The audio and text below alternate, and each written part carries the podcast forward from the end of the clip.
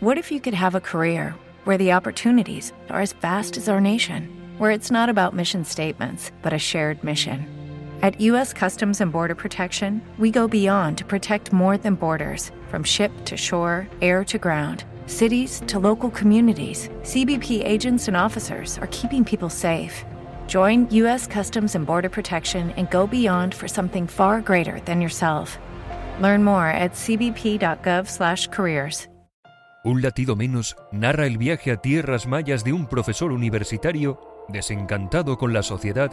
Sus expectativas resultan alteradas por la presencia de nativos comandados por Lucía, con la que iniciará una tortuosa relación. Un latido menos, de Josu Bingen Alcalde, disponible en donbook.com.